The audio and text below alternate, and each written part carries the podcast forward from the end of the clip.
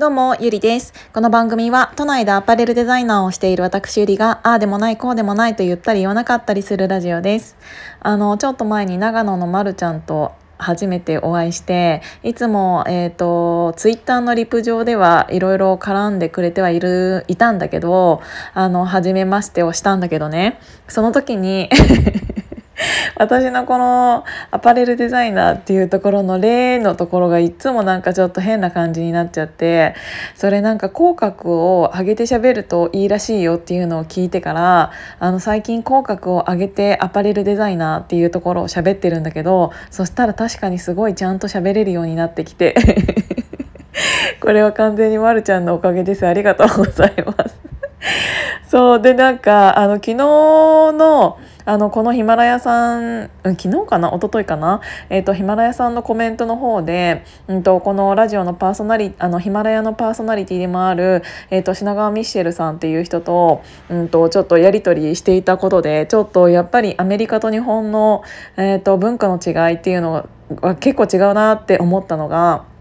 うんと旅する T シャツプロジェクトっていうものを私が今なんか盛り上げたいってなっていてそれはジャーナルスタンダードのレリウムさんが、えーと、サロンメンバーさんでどうにかこの T シャツ、えーと、盛り上げられませんかっていうお話をいただいてで旅するあの T シャツ自体を旅させてみようっていう企画になったんだけどあの旅させている途中にどこかでなくなる可能性もあるよねっていうあのものも秘めてはいるんだけどそれも含めて、えーと、いろんな人とつながれるようにっていう思いを込めて、えーと、その T シャツのプロジェクトっていうのをやり始めてはいるんだけどその時に、あの私のところに来ちゃうと多分あの結構な確率で盗まれちゃうと思うからっていうあの品川ミシェルさんがねあのおっしゃっていてで今ニューヨークの結構一番なんて言うんだろう栄えているところらへんに住んんでいるようなので、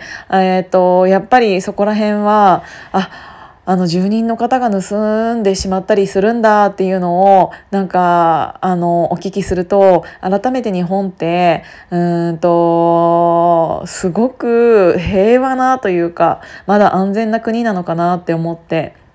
うんと特に、えーと、田舎は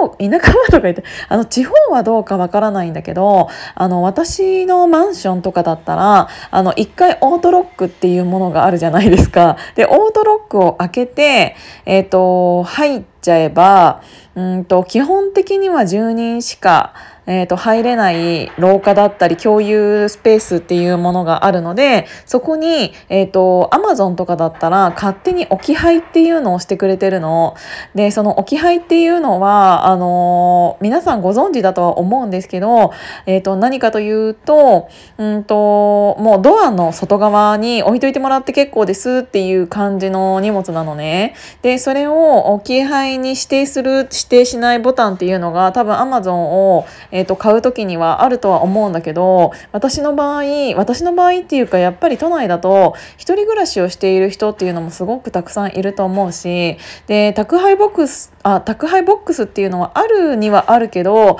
入らない荷物っていうのもたまにあるしあとは他の住人の方あの全員の荷物が入る、えーと個数があるわけではないから結構宅配ボックスがいっぱいの時とかってあるんだよね。でそうすると一回オートロックを入ってしまえば、えーと、住人の人しかそこの廊下は使わないわけだから普通に考えたら安全だと思うので自分の家のうんともう本当に扉の前というか玄関の扉の前に、えーと、アマゾンが勝手に置かれていることっていうのが私のマンションではしてくださっている配達業者の方が多くてだからアマゾンだけに限らず佐川だったり大和だったり腹痛だったりっていうものが